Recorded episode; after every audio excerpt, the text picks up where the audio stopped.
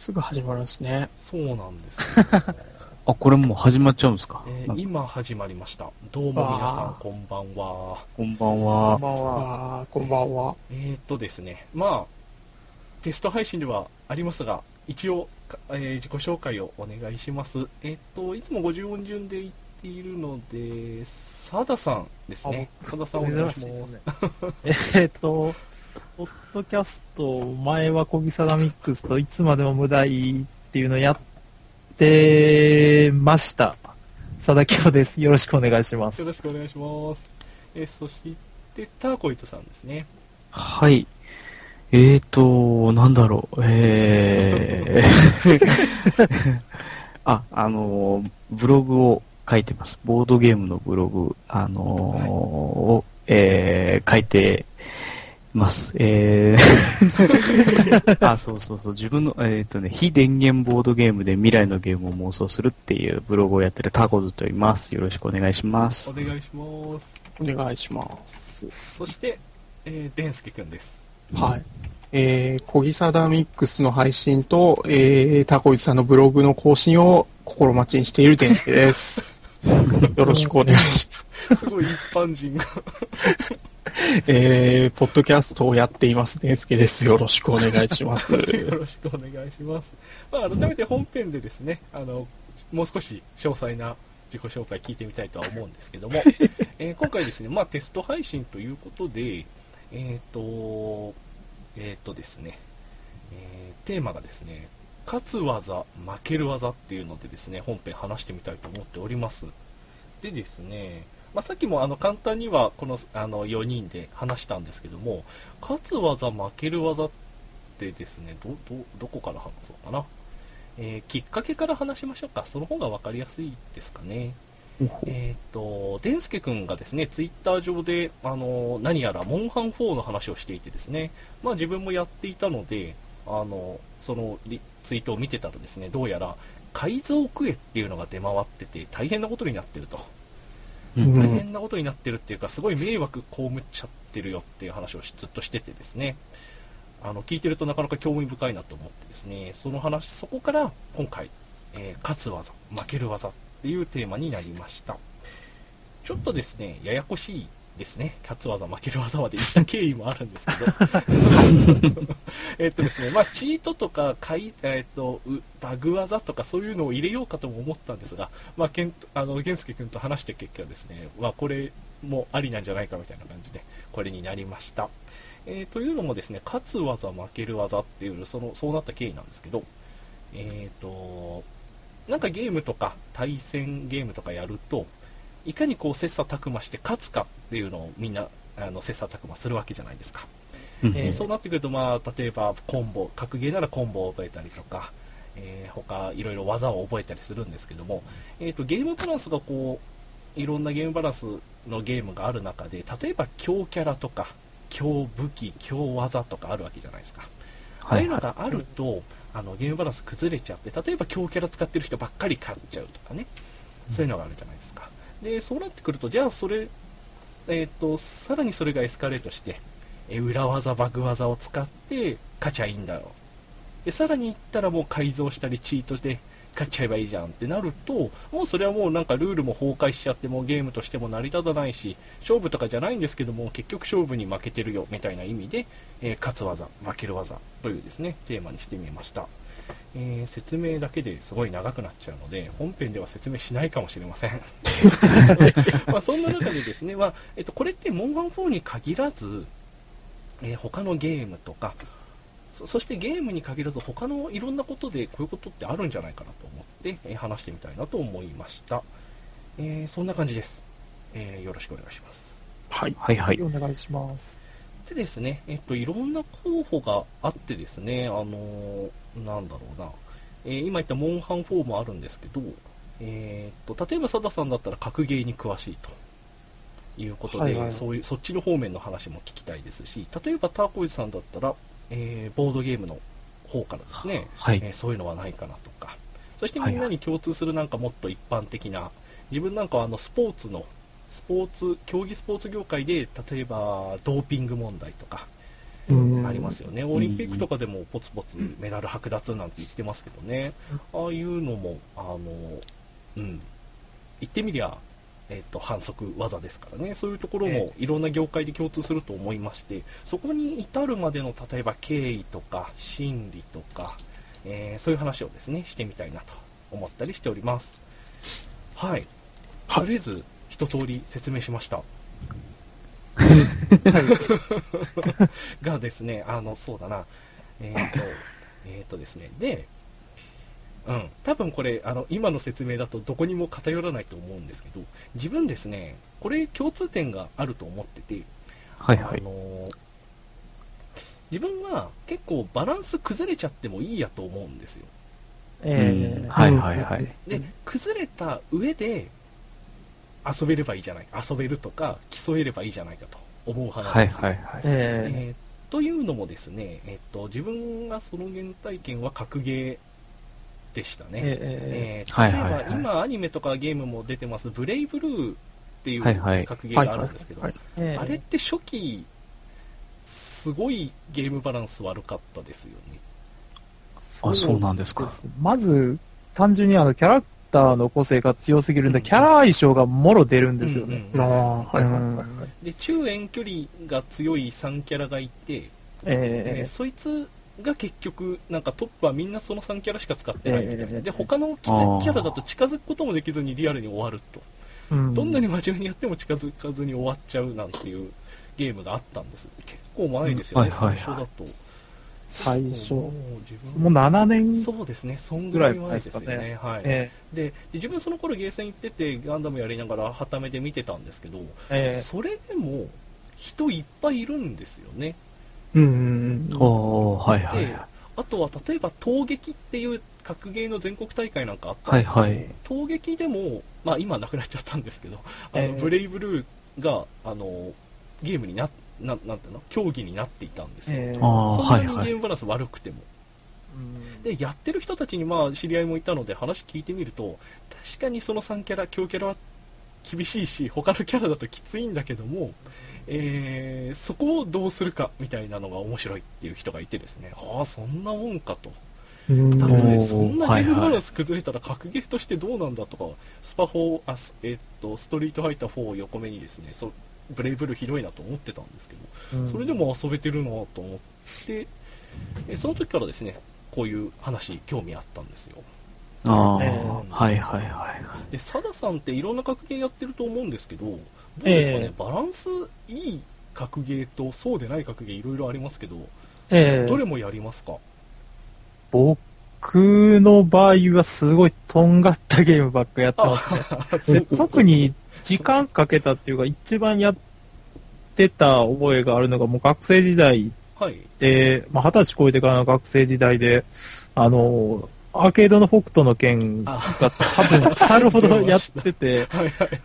あれが最たる例あで本当にとんがってて、でもバグで勝つっていうみたいなうんゲーム。まあ、初期の方はまた普通の、まあ、ブレイブルー系のゲームだなっていう感じだったんですけど、そこから突き抜けて、あれも、その、今回の話に多分引っかかるところで、はい。あの、元々の強キャラの性能が、時のバランスがすごい良くて、はいうんうんうん。でいつの間にか研究が進んでったら全員バグで、それを補う形になってはい、結果触ったら、まあ、いけるな、みたいなバランスになったんですよね、不思議と。あ意外と、あの、とんがりすぎて逆にバランスが整った変な例というか、ただでもそれが人によっては合わないっていう人も多かったですけどね。そうですね。えあれもまあコアなファンが多いってので有名な ゲームですけどね、本当にワンコンで終わっちゃうっていう格ゲーならざる格ゲーみたいな。そうですそういうのもそういう例もありましてね。でそうなると例えば制作者側の意図とかまあいろいろあるとは思うんですけど、ええ。結構バランスが崩れちゃっても遊べちゃうもんだと自分は思うんですよ。うん。はいはい。うんでその中でちょっとこれは今回は別あのた同じゲームなんですけど別の例だと思っている例が今回のデンスケ君の話ですね、はい。うんえー、とモンハン4で、えー、と改造データが出回っちゃっていると。でオンラインの集会場に集まってみるともう改造データ当たり前でしょみたいな人も多数いる、うん。でマナーが悪いのも相まってもうひどい状態だと。そういう話を聞きまして、えっとこれとあのなんだろうな。勝負するゲームと違ってたちが悪いですよね。うん。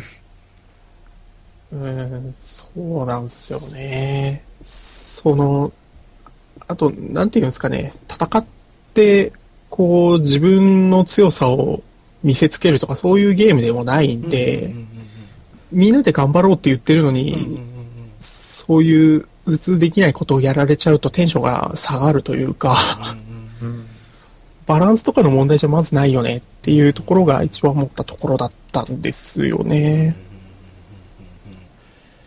言ってみれば、うんオンライン上でね人が集まって協力しようっていうところをわざわざ荒らすというかうん。輪を乱してると、ですね。そういう改造が流行っちゃってうーん。うん。そのあたりのデンスケ君のなんだろうな意見というかどう思ったかを聞いてみたいなと思うんですがどう思ったかって言ったら、俺に迷惑をかけるんじゃねえよっていうところなんですよね。そういうのやるんだったら一人でやるとか知り合い同士でやるとかあの、僕がやりたいと思ったものをやりたいようにできないっていうのが、なんだかどうも、なんで迷惑をかけられるしかないんだろうなと思ったっていうところが一番大きかったんですよね。迷惑をかけられるとうん。何なんですかね。あれあれなんで改造に手出すんですかね。ないのが異常にじゃないですけど、めちゃくちゃ高いんですよ。ああ難易度はいはいはい。その、一発で、えっ、と、やられちゃうような攻撃を連発してくる敵に対して4人で戦うとか、うんうんうんで成功率が低いんで、まあどうしたって、えっ、と、成功率上げるんだったら、上手くなるか改造するかっていうぐらいしかないと思うんですよね。で、はい。はい。改造するあれ改造すればえー、ああ改造するってそういうことなのか。もうクエスト自体が改造されてるんで、はいはいはい。レベルは高いんだけど相手が弱い。もう相手が弱いとかじゃなくて相手が動かないんああですそういうことか。あそういうことなんですな。はいはいはい、はい、そうなんですよ。で、動かない敵を殴るだけなんで、うんうん。ゲーム性さえもなくなっちゃうわけ。まあ言っちゃえばボタン連打でいいんですよね。うん。でそうなるとじゃあやってる本人たちはなんだろうな。なんだろうな、えー自慢とかえー、といろんな感情があると思うんですがデンスケ君はどういう感情で彼らは動いてるんだと思います？えっ、と、まあ、損得感情というか、とりあえず、そのクエストをクリアすると強い武器がもらえるかもしれないんですよね。はいはいはいはいだから、うんもうその、面白いとか楽しいとかじゃなくて、どんどんと、その、いい武器を取るための作業みたいな感じで思ってるんじゃないかなと思うんですよね。で、まあ、そんな強い武器を手に入れて最終的に何すんだろう、この人はっていうのを思うんですけど、うんうんうんなんか、あのゲームも、えっ、と、その、より良い武器を手に入れることが楽しいゲームなんで、うんうんそうですねそこまで努力するうん。まあ、努力して手に入れることをしないんだったら意味ねえよなとは思うんですけどうん。うんうんうんうん。という例もあってですねあれもそうだよなななんだろうな本当にただ見栄を張りたかったりとか俺こんなん作ったんだぜ手に入れたんだぜっていう人が出しゃばってきてバランスを崩しててじゃあうんどうやってあれね仲良く集会所でやればいいのかなっていうと難しいんですよねそうなんですよね。まあ、で立ちが悪いなと思うわけですそうなんですよ。まあ、なんかそういうことをやってる人って、なんか雰囲気で分かったりするんですよあ。さすがもうあれもう2ヶ月ぐらいですか？そうですね。あのーなんか武器はこの人強いの持ってるけど、防具がなんもねえなとか、ああ防具にスキルが一個もついてないなっていうのはまあ怪しいですよね。うんあああ確かに。なるほど。そう。なんだうんうんうん。まあいろいろなんかそんな結局バランス崩れたまま結局つまんなくなっちゃってるっていう事例うですな、ん。そうなんですよね。で他にもまあいろんなルールのバランスが崩れても自分ができちゃう派だと思ってたんですが今回のモンハンがねそうじゃないんだと思って、えーとうんうん。残念でもありどうにか話してみたいなと思ったわけですけどそしてですねそしてここでもう一つ自分が思いついたのが、えータワコイズさんだったんですよ。ははいはい。いきなりでした。あ、いきなり。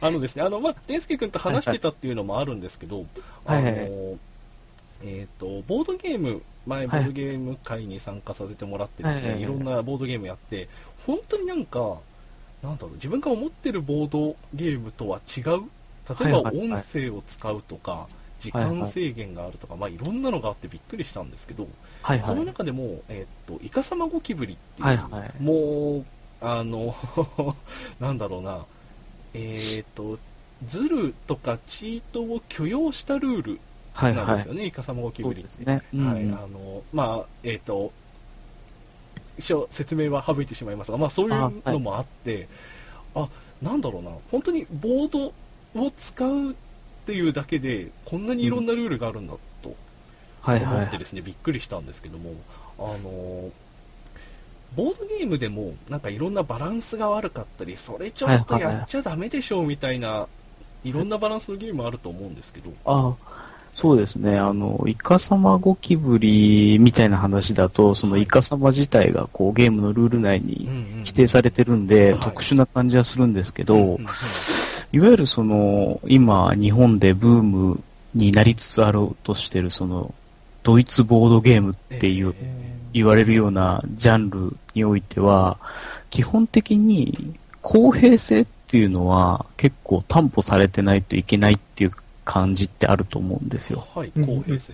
公平性っていう。だから、イカサマゴキブリってむちゃくちゃなんですけど、あれもプレイヤー間での公平性っていうか、フェアネスみたいなものっていうのはちゃんと維持されるようなルールがはい。規定されてるはいはい。ですねで、一方で、あの、ボードゲームって言っても、あの、ウォーゲームって呼ばれるジャンルがはい、ウォーゲームあの、ドドイツの、あの、せなんとか軍と、こう、あソ連のなんとか軍の、こう、シミュレーションしたような、あの、ボード上のあの、六角形のヘックスを、こう、移動させながらやるような。まあ、あの、コンピューターだと大戦略のようなイメージなんですけど、はい、あの、もともとそのボードゲーム的にあった、ある、じゃな、あるんですよね。はい、で、これなんかだと、大抵の場合、その、例えばドイツ軍とソ連軍との戦い、シミュレーションした戦いのボードゲームだって言ったときに、はい、それぞれの立場が、こう、公平であるってことって結構少ないんですよね。ああ、うんもう、バランス崩れたとこから、そうそうそう。なんか、要は、ウォーシミュレーションとして、はいこう、楽しむ。そこでにおいて、そのゲームとしての公平性みたいなのっていうのは、あの、なてかないところからスタートしているっていう。うんうんうんうんうんうんうんで、その不利な状況の中でどんな戦いが、うんと、そこで展開されるかみたいなことを遊ぶみたいな、はい、いう考え方で、こう、好きな人が多いっていうのが結構あるジャンルでもあるんで、はい、はい、はい。そう考えると、その、ボードゲームって言った時にも、結構その、バランスってものが絶対視されていない世界っていうのもありつつ、逆にそこがそもそも基本としてあるんだっていう世界もありつつっていう、そういうことははい、あるとは思うんですよね。で、それって、まあ、どっちの楽しみっていうのも、どんな人でも多分、あ、なるほど、それはそういう楽しみ方なのねって多分理解はできるんじゃないかなと。で、そう考えると、その、フェアネスっていうか、公平性っていうのが、決して絶対的ではない。うん。うん。あの、うん、それだけが全てではない楽しみっていうのがあるのは確かで、じゃあそのフェアネスではないそのモンハン4が、うん。果たしてじゃあ何をやっているから問題なのか。で一つはさっきデンスケさんが言っていた迷惑をかけるっていう。その迷惑をかけるっていうのは、果たしてフェアネスの問題なのかどうか。うんうんこれっていうのは結構実は難しくて、はいうんなかなか僕の中でうまく整理ができてないなって思うんですよね。その、不公平だから怒ってるのか、そうなん、そうじゃないのか。はい。結構これはなんか難しい話のような気がするんですよね。こう、やっていいインチキとやっていけないインチキっていうのをその線引きってどこら辺でしてるのかみたいなのっていうのが、うんうんうんうん実はかなり恣意的なんじゃないかなと。はい。うんだから、クーラさんがさっきおっしゃった、はい。バランス悪くてもいいんじゃないとか、はいちょっとインチキでもいいんじゃないっていう感覚は、はい。ある時には許されて、うんある時に許されない、その違いって何なのか、うんうちょっとね、自分の中でもあんまりうまく整理できないんだけど、なんかそこら辺に問題はあるんじゃないかって気はちょっとしてるんですよはね。はは整理、整理できれば、うん、なんかわかわかりそうな気もするんですけど、よくわかってない。ええ 言葉にできない。自分もですね、多分同じ悩みなんですよね。うんあの、以前バランス崩れてもどこかでバランス取れるでしょうぐらいに思ってたのが、今回、うんモンハン4の事例を聞いてですね、あれ、これ、バランス取り戻せなそうだなとはいはいはいはい思った。んです。どあのーこれただ崩壊して終わっちゃうんじゃないかなって思ったんですよ。そこの違いをですね、違いについても聞いてみたいんですよね。うん。例えば自分が思ったのは最初出した例だと格ゲーですね、はいはいあれは対戦で勝負を決めるゲームじゃないですか、うんでうんそれに対して今回モンハンは、えー勝負を決めるんじゃなくて協力して協力ゲーですよね。うん。そうですね。ねでそそこが大きく違うんじゃないかなと。う。うん。んはいはいはい。はい。で。例えば格ゲーだったらバランス崩れちゃったらもう強い人がいるだけだから弱い人が入れないと、はいはい。あとは縮小していくだけだと思うんですけど、はいはいあはい。の協力系の場合ズルしてるやつがいてもあの、はいはい。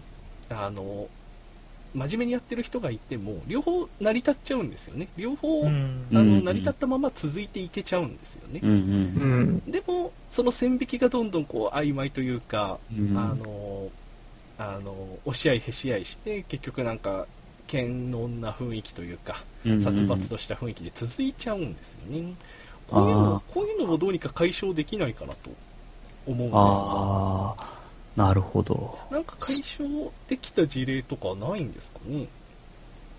あ解消、もう解消とか以前の問題で一つあると思うんですけど、はい。バランスが悪いのとデータを改造したっていうのはまた話として別なんですよね。はいそうですね。うんそのうん一番最初の方で出たブレイブルーとかも僕やってたんですけど、はい。うんあの、テイラーを使ってて、おお出た。うんで、まあ、どう考えても買ってないんですよ。うん。まず投げキャラなのに近づけないとか、攻撃が当たらないとかそういうのがあったんですけど、まあ、それは仕様だし、はい。そういうキャラクター付けをされてるんだから仕方ないなとかは思うんですけど、はい。うんうん。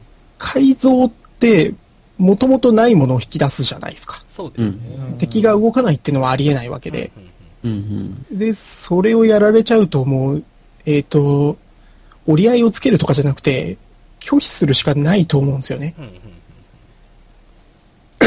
すいません。えっ、と、モンハンの中でも、えっ、と、今作でもバグとか、はいあとはなんか設定のミスとかで、あお金が無限に増える裏技とかは一応あるんですよね。はいうんうん。で、その辺は、まあ、個人的にはどうでもいいと思っててまあいやればいいと思うんですよ。はいやりたい人は。うんはいうんで、改造、まあ、やりたい人はややりゃいいんじゃねえの俺のいないところでとは思うんですけどなんかその、えーっと、これは許されてこれは許されないっていう、さっきタコイさんがおっしゃった。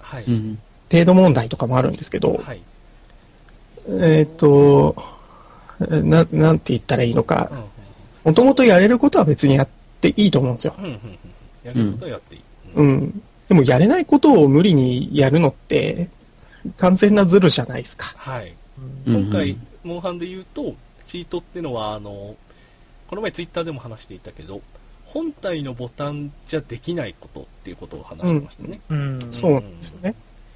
外で部から、うん、例えばパソコンなり使って外部からやっちゃったズルのことですな。う。うんんうんうん。で、はい。僕の中でその、その辺の線引きがかなり曖昧になっちゃってて、うんうんうんうでん。チートがイコールなんというか、うーんと、広い意味でのズルみたいな。うんうんお金を無限に増やすのだって正攻法じゃないんだから、まあ、ズルっていうことでじゃあチートなんじゃねえのとか思ってたんですけど、うんうんうん。えっ、と、つまるところ他のなんかしらの機械とかを使ってデータいじくるのはまあチートだけど、うんうんそのお金の設定のミスとかでお金が無限にじゃあ増えますっていうのはもともとある仕様なんだから、うんうん。うん、そうだよね、みたいな話をされたときに、うん。うんと、仕様であるものって基本的にやっていいと思うんですよ、私は。はい。うん。うん。だから、はい。強キャラを使うのだってまあ、使えばいい話なんですよね、うんうん。使いたい人は。はい。でも、もともとないものをやろうとするのはダメだよね。っていう思いがあったって、うん、うん。今回じゃあいやっぱ一番大きいのはチート改造をしちゃってるっていうところが一番大きいと、うん、そう思うんですよ。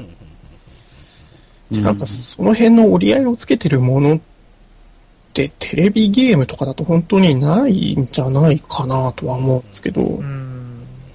確かにチートもう別ゲーとして例えばエミュレーターとかでうん。流れているのはあるでしょうけどね。うん。元々のゲームをそのままチートまで含めて元々のゲーム楽しんでるっていうのはないと自分も思いますね。うん。うん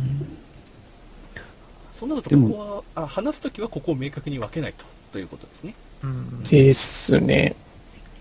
その、うえーと、ズルを全体で含めると、なんか折り合いをつけてるというか、うんうん。こういうズルをすることもできるし、っていうのを含めるとボードゲームとかは、うーん、なんか容認されてるじゃないですけど、なんというか、結構自分の方でルールを決めたりとか、はいはい。あ。じゃあ今回はこれはありにしようとかいうところが自分で決められる部分が大きいんじゃねえかなと思ってて。あうん。そうか。う今のん。チートが改造が大きなラインって考えるとボードゲームはそのラインをプレイヤー同士で変えられるわけですな。うん、そうルールを変えればいいわ思うんですけよ。改造チートってことがないのか。ルールさえ。うん、あそうなんですよね。まあ、それでバランスが崩れるのはあるかもしれないですけど。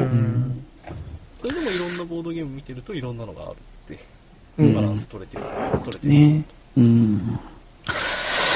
でも、あれなんですよね。僕は個人的にはいはい。道具を使ったチートと、はい仕様を使ったズルと、うん。本質的にはね、うまく区別するってことってやっぱ難しいと思うんですよね。はいはいはいはいはいうん。あの、ダークソウルって、あのあプレステ3のゲームがありますけど、はいはい。あれでバグ技使ってアイテムを増やしして、はいその全回復ができる女神のなんとかっていうアイテムをガンガン増やして、対戦の時とかでもそれガバガバ飲みまくってうん、やるっていうことがあるんですね。で、それって、まあ、いまあ、仕様と言っていいのか、まあ、バグなんだろうけれども、はい。まあ、仕様とバグの区別って実際はかなり恣意的なもんですし、あのー多分本質的にはね、そこを区別することってね、多分できなくて、はいはいやはりね、こう、任意なんだと思うんですよね。うん、そうですね。うん。そう。だから、チートを使うのが良くないって言ってしまうと、じゃあチートを使って人に迷惑をかけないで遊んでる人も良くないのかどうかっていうと、うん。うんそれは別にいいような気もするし、うん、そうですね。うん。一人でやってる分にはというか、そうそう、一人でやってる分にはなんか、まあ、いっかって気もするじゃないですか。うん。でさっきはい健介君が落としどころと言っていた自分に迷惑をかけないでくれよと。うん。他人に迷惑をかけないでくれよっていうのが一つまた別の大きなライン。と出てきて一つあるとは思うんですよでね。一回すいませんここで一回切ります。もう一枠いきましょうか、はい。はい。まあはい。次枠フル使うかは分かりませんが一回切ります。えー、2枠目始めました。はい。えーとですね、はい、さっきの枠では、えーと、モンハン4でチート改造っていうラインが一つやっちゃいけないラインだろうって思っていたら、えーと、例えば、ターコイズさん、あ、例えばじゃないか。えーと、いや、必ずしもそうじゃないと。ダークソウルで言えば、えっ、と、バグ技の中にも、バグ技の中にももうチート級に悪いのがあって、それも使えちゃうんだよっていう話が出てきました。えそうなってくると、チートをするしないのとは別に、ラインがあるんじゃないかなという話で後半始めていこうと思います。うん。その、えっ、と、ダークソウルは序盤の方、まあバランスが良かったかっていうとそうじゃなかったんでよね。ですすよね。そうですね。はい。うん。一部の技が強かったりとか、そうですね。うん。ねなんだっけ、強い魔法の盾でしたっけ？うんうん。ていう強かったですね。うん。強い魔法の盾を使うとうんダメージを受けないっていう、ほとんどね、とチート級の魔法って言われてましたよね。そうですね。で、ねしかもそれがバグだか仕様だかはわか、多分バグですよね。あの、無限に使えるっていううんうんのまであったんで、うん。やりようがなかったんですけど、うんうん。その辺はまあ、どんどんと、その修正修正で直してくれたんでよかったですけど、なんかそういうのを使われた時も、まあ気持ちがいいかっつうとそんなことはなかったんですよね、やっぱり。うん。ですよね。うん。そう思うだと思います。一番でかいのってでも、なんですかね、まあ、話聞いてて、まあ、ゲーム次第というか、まあ、PVP が絡むゲームはもう完全にアウトじゃないですか。まあ、他社に、えっ、とうん、関係してくる部分があるんで。はい。で、で、さっきの、まあ、モンハンの話もソロプレイに関して、ぼちぼちやってる分には問題ないんですけど、はいうん今回あの、なんていうのかな、強制的にみんなが同じ場で同じルールでっていう改造クエをやらされる中で、はい。他の、えっ、と、なんていうのかな、まあ、真面目にやりたいっていうわけじゃないですけど、まあ、普通にやりたいプレイヤーまでも一緒に混同してしまうっていうところで多分、天介君がうわってなってると思うんですよ。うんまあ、完全にまあ、ソロでやってる分には問題なくてっていう。だから、うんなんて言えばいいかな。結局、ゲーム次第というか、うん。まあ、PVP とか搭載するなら、そのあたりはメーカー側がうまいこと対処していくべきだろうっていう。うんまあダクソとかも、うん、どうなのかな。PVP がもう主眼に置かれてるっていう僕はあんまりイメージがなかったんで、はい。うんまあもちろんできることはできるけどっていうところがあって、でも PVP を搭載できてしまってる状態なら、そこはお前らが調整しろよっていうところもあって、はい。うん。うん。で、それは、ちなみにえ PVP、PVP をええ、よく分かってないんですが。あプレイヤー VS プレイヤーですね。ええバーサス、はい。対戦形式だってことですね。はい。そうですね。うんだから、結局ソロでぼちぼちやってる分なら誰も文句は言わなくて、そこに他者が介在してしまうならば問題になるっていうところなんで、はい。それがうんいかに強力であったとしても、対戦であったとしても。結局プレイしてる思想のラインが違うから、うんうんまあ、いなんていうのかな、特にモンハンに関して言えば、えっ、と、多分、考え方としては、一時期と違って、結構まあ、うん。あの、は、えっ、と、なんていうのかな、タイトル自体がもう結構売れてきて、結構、はいまあ、一般のラインの人たちも入ってきて、でそういう人たちのメインっていうのが、まあ、なんていうのかな、もうパチンコ感覚ってわけでもないですけど、もう単純に確率問題の話でいいアイテム出たら嬉しいなっていううん。ぐらいでやってると思うんですよね。だから、そこで努力とか、その攻略できる楽しさっていう、持ってるプレイヤーと鉢合わせてしまうと、うん。こじれるっていう。うん。だから、なんていうのかな。最終的にはやっぱり、もう、ゲーム次第、ゲームのその内容自体によって変化していくのかなとは思うんですよね。うんううんん人との関わり合いが肝じゃないかと。えうん。で僕もそう思ってたんですけど、はいずっと疑問だったのが、やっぱりさっきのブレイブルーみたいな例で、はい。ええあれのバランスの悪さ、さっきちょっとチートとは違うって話あったんですけど、ちょっええとバランスの悪さをなぜ許せてるのか。格闘ゲームの場合は結構特殊で、あの、パラメータをまず直接いじることがないんで、いくら技性能が良かったとしても、はいうん読み合いが発生する場合が一瞬でもあればうん、チャンスがあるんですよ。なるほど、なるほど、なるほど。なるほど。ええもう完全に固められてどうしようもないっていう状態はうんうん、多分格闘ゲーム、どの格闘ゲームでも存在、まあ、してるのもあるんですけど、ほとんどないはずなんですよ。多分そうなってくるともう回収詐欺ぐらいになってくるレベルなんで。あー。だから前のジョジョとか、すぐさま永久コンボが、ええ。ええ。はいええ。ジョジョは ASB。はうん、発め発発見されて、はい。すごい、ええ。あれって迷惑というか迷惑な人もいたと思うんですけど、はい。ええええええ。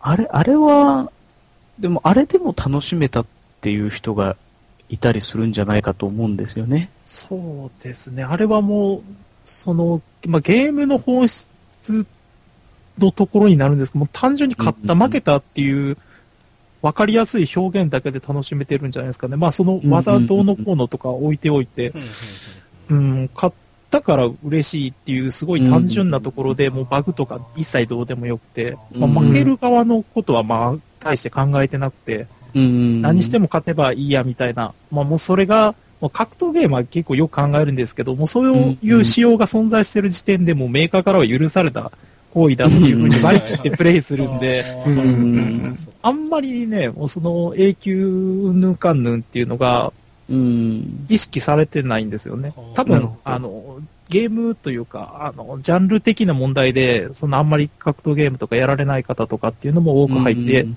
きてて余計っていうこともあるんですけど、まあ単純に格闘ゲームとしてもあれ結構ひどい バグだった なるほど。うんそうだから、もともと格ゲーやる人はもうそこを承知で楽しんでいると。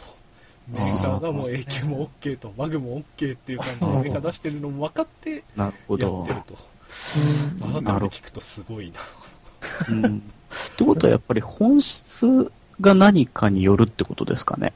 つまり大切に守んなきゃいけないところが、はい。ジョジョの場合、ジョジョっぽさだったりとかするんだ。そういうことですよね。はいはいはいはい。つまり勝負のバランスみたいなのは二の次だうんうんってことですかね。そうですかね。今の、ねそうですね。例えばジョジョの例ならそう、そうっぽいですよね。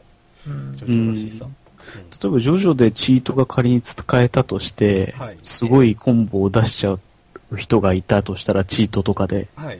ええそれって、その永久コンボができちゃうって仕様と、どっちが罪深いかっていうと、やっぱり難しい気がするんですよね、うん判断が。うんうん確かに確かだから要はほん、要はそこは本質じゃないってことになると、別にどっちも同じぐらい別に罪じゃないとも言えるし、罪だって言えに。るし。うんそうですね。ああ、はいはいはいはい。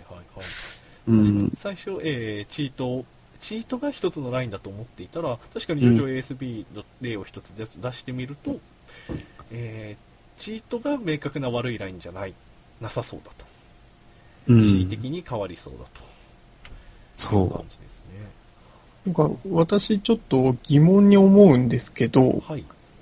格闘ゲーム、今の格闘ゲームでチートってあるんですか？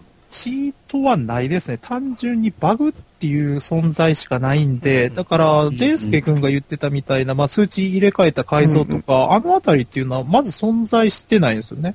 うん。うんだから、そうえっ、と、そう言い換えるともうしようとして、まあバグなんですけど、まあうんそれがしようとしてっていうだけなんで、それがまあ単純に言い換えるとまあ強い技が残ってるっていうだけの話なんですうんよね。うんうんううんん。うん。そうですよね。か格ゲーとかやると、基本的にその、強キャラを選ぶタイプの人なんですよ。はいはうい。んもともとそんな格ゲー強くないですし、はい。負けないためにどうするかっつったら、もともとキャラクターの性能がいい感じのやつを使った方が、はい。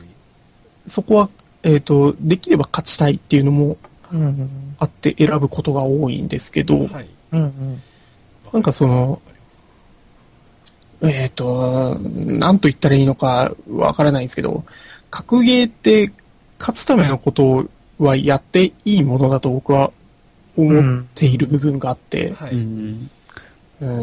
なんかそんなバグ技らしいバグ技というか、うん。バグっぽい動きって基本的にはやらないようにしてるというか、うん。やらないとは思うんですけど、キャラクター性能が、じゃあすごく強くて、こいつだけ異様に高いよねっていうのを使っちゃいけないかっつったらそうでもないとは思うんですよね。そうですね。そのバランスの悪さの中で、えー、だったらいくらでもいいと。いいんじゃないかと。うんも確かにその派ですね。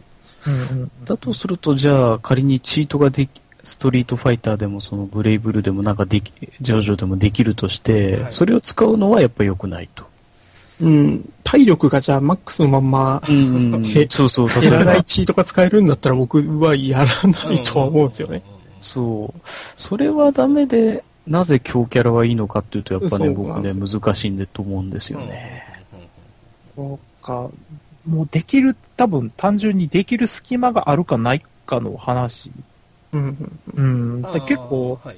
僕は結構逆で、弱いキャラ結構使うこと多くて、うん。で、勝ち続けるとちょっと調子乗るから、弱いキャラって分けまくって勝ち始めた方が楽しいみたいな。あるんですけど、あの、なんていうのかな、そう、隙間さえ見えたらいけると思うんですよね。はい。でうんもしチートとかでもうその隙間さえも消してしまうんであれば、もうそれは対戦格闘ゲームとして成立してないんで、多分誰もやらないと思うんですよ。うんじゃあ、体力は減るんだけども、隙間を残したチートを使う人がいたとしたら、そうですね、多分、ああ、でも、多分、ああ、そうか、チート、もうそうなってくると、チートっていうのがもうそれが改造に起因するものであれば、はい。多分みんな拒否するでしょうね。あー。結構あの、と思うんですよね。うん、でも、そこって、仮仮に例えばチートとわからないようにしてチートを使ってちゃんと隙間もあるようにやってる人が仮にいたとしたら、はい。え誰も気づいてないわけです。ちょっと強い人なのかなって思うわけですよ。そうするとその人をどどどうして悪いと言えるのかっていうと、あ実はもっと話は難しくなってくんじゃないかな。ーうん、と思うんですよね。だから、なんか道具を、外部の道具を使うかどうかっていうのが、なんか嫌だなって思うところの根本的な要因にはなり、なり得ないのかなって気はちょっとするんですよね。はいううんん。今の、えっと、隙間、えっと、隙間とか勝負ができる隙間があれば、やると。うんどんなに、例えば格ゲーでね、バランス悪くて、その隙間が薄く、どんなに細くても、えっ、と、そういう隙間があればゲームになるからやると。うんでもチ、チートでそこを微妙にずらしたらどうなのかっていう話ですけど、うんえっ、と、なんだろうな。なんだろうな。うまくバランスが一番取れてるところでみんな遊びたいんですよね、きっと。あそれはあると思いあ。ますね。例えばうん。格ゲーってお店に全部出回ってでみんながそのうん。同じ条件でやってるところに一人だけ例えば少数がちょっとだけチートで変えてきてると、うん。そうなそうなるといやみんな同じぐらいでやってるからこっちでやった方が切磋琢磨できるし面白いぞっていうことでこの場合は少数派が、えーとうん。押されてしまいそうですね、うん。さっき佐田さんも言ってましたが、うんうんそう、そうか。だからその、その、公平性、さっき、ターコイズさん公平性っていうのも出してましたけど、うん公平性が一番守られてて、ここが一番面白そうだぜってところで、に流れていくんじゃないかなと。うん思うんですで、最終的にうまくバランス、あ、意外とバランス取れて、ここみんなでできんじゃねってとこに落ちていくんじゃないかなうんと思うんですそうよね。なんですよね。確かにそこを、うん、微妙にそこを変えていくチートっていうのがあったらまた面白い、うん面白いって言うとあれですけど、そうどうなうんどうなるのかなっていう興味がありますね。うんうん。なんかその前話で、ちょっとゲームとはまた全然違う話で、はい以前読んだことがあの、ケイシー・マーティン裁判っていう裁判があって。あのゴ、ゴルフ好きな方はご存知かもしれないんですけど、あの PGA ツアーってあの全米ゴルフ協会の、あーえーはいで、この人、ケイシー・マーティンってプロの人なんですけど、はい。足に障害があって、はい。はいはいはい。歩けない、歩くのが困難だと。で、聞いたことあるかもしれないけど、ゴルフカートを使っていいかええうんいうことも問題になって、はいで、全米ゴルフ協会はダメだとうん。最初言ったんですけど、はいアメリカの最高裁判所で、ゴルフの本質は歩くことじゃないと。だから、あのーゴルフカートを使うってことを認めるべきだって判決を下したんですね。はい。うん。でもゴルフ好きや実際、あのー有名なゴルファー、はい。あのーとかは反対したんですよね。うん。歩歩歩くってことが参加する資格だと。そその時、要は、何が焦点だったかっていううんと、ゴルフの本質ってなんだうんそうですね。うん。どこが、どこがそう、歩くってことも本質の一部だって捉える捉え。うん。はいはい。はいあーうん。そうかそ何を本質と捉えるかっていうことによってはい。いいと悪いとか悪いっていう判断がはい。結構二分されて、これって結構アメリカでも大問題になったんですよね。今日出てきた例で言うと、ジョジョはジョジョらしさが本質に近そうだと。うん。え例えばさ、ストリートファイター出てきましたけど、あれはかなりその公平な対戦性が本質だと。本質なんだと。うんに近いと思うんですよ。うん。でそのそのちょうどわからないあたり、ゴルフの本質は何だっていうのが、ケーシー・まあ、まマーティン、マーティン裁判、あ、はい。はい、っていうのが出てきて、はあ、はあはあはだから、何を本質だって思ってるかってことに、実際、その、まあ、チートを、あの、なんか議論する上で定義するっていうのは結構重要かなと思うんですけど。不快かどうかみたいな、すごく感情的なところの基準っていうのは、結局そのゲームの本質を何とみなしてるんだみたいな、そういう、実はその、そのゲームの本質に対する定義みたいなのによってんのかなっていう。うんだからさっき、あのーおっしゃられたゲームによるっていうのはまさしくそういうことなのかなって気ちょっとしたんですよね。あーうまい事例ですね。でそうなってくると、モンハン、デンスケ君がモンハン4をやっていて、改造良くないよと思った、デンスケ君が何を本質だと思ってたかによって、えーうんあ、それによって今回の話が分かってきそうですね。そうなんですよね。僕がその、モンハンにおける本質だと思ってるのは、はい。本当に他の人と一緒にプレイできる、というか、うーんと、同じ土俵の上で協力できる。そうですね。うん他の人と協力してはい、いろんなことができるっていうことが重要だと思ってて、そのためには、例えば、些細なミスで一回失敗してやられちゃったっていうのも、その中に含まれてる気がするんですよね。そのギリギリのとことか。うんで、それで勝ったとか負けたとか、えーいい武器が手に入った、手に入らなかったっていうところは別にもう、ぶっちゃけた話になくてもいいところで、そこまで言っちゃうとちょっと違うとは思うんですけど、そうですね。人によっては確かに集めたい人もいるでしょね。そうですね。一緒に遊んだっていう経験がすごく重要だと思うんですよ。ね。はい。はいはいはい。で、それがこの人とやって楽しかったなとか、えっ、と、この人のこういうミスはしたけど、まあ次頑張ればいいかっていう部分が重要で、うん。うんうんその、動かない敵を殴り続けるんだったら僕以外がコンピューターでも別に変わんないじゃないかって思ったり うん。ああ、そうですね。そうですね。しちゃうと、ちょっと本質からずれてるゲームになってんじゃないのかなって思ったりはすると思うんですよね。でまあ、改造をやってる人からしたら、まあそこは僕の言うところは本質じゃないよ、このゲームは。って思ってるからうん話が平行線だったりするのかな。な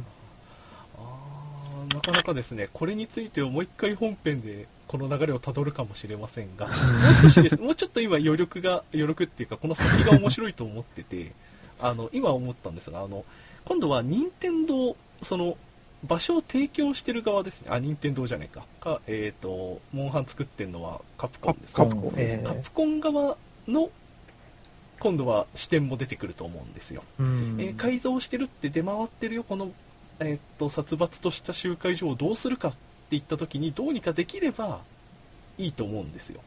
例えば改造に対策するとか、改造してるとなんか罰があるとか、そういう風にできれば、えーっと集会所もあのうんもっと雰囲気良くなって楽しめる人も増えると思うんですよ。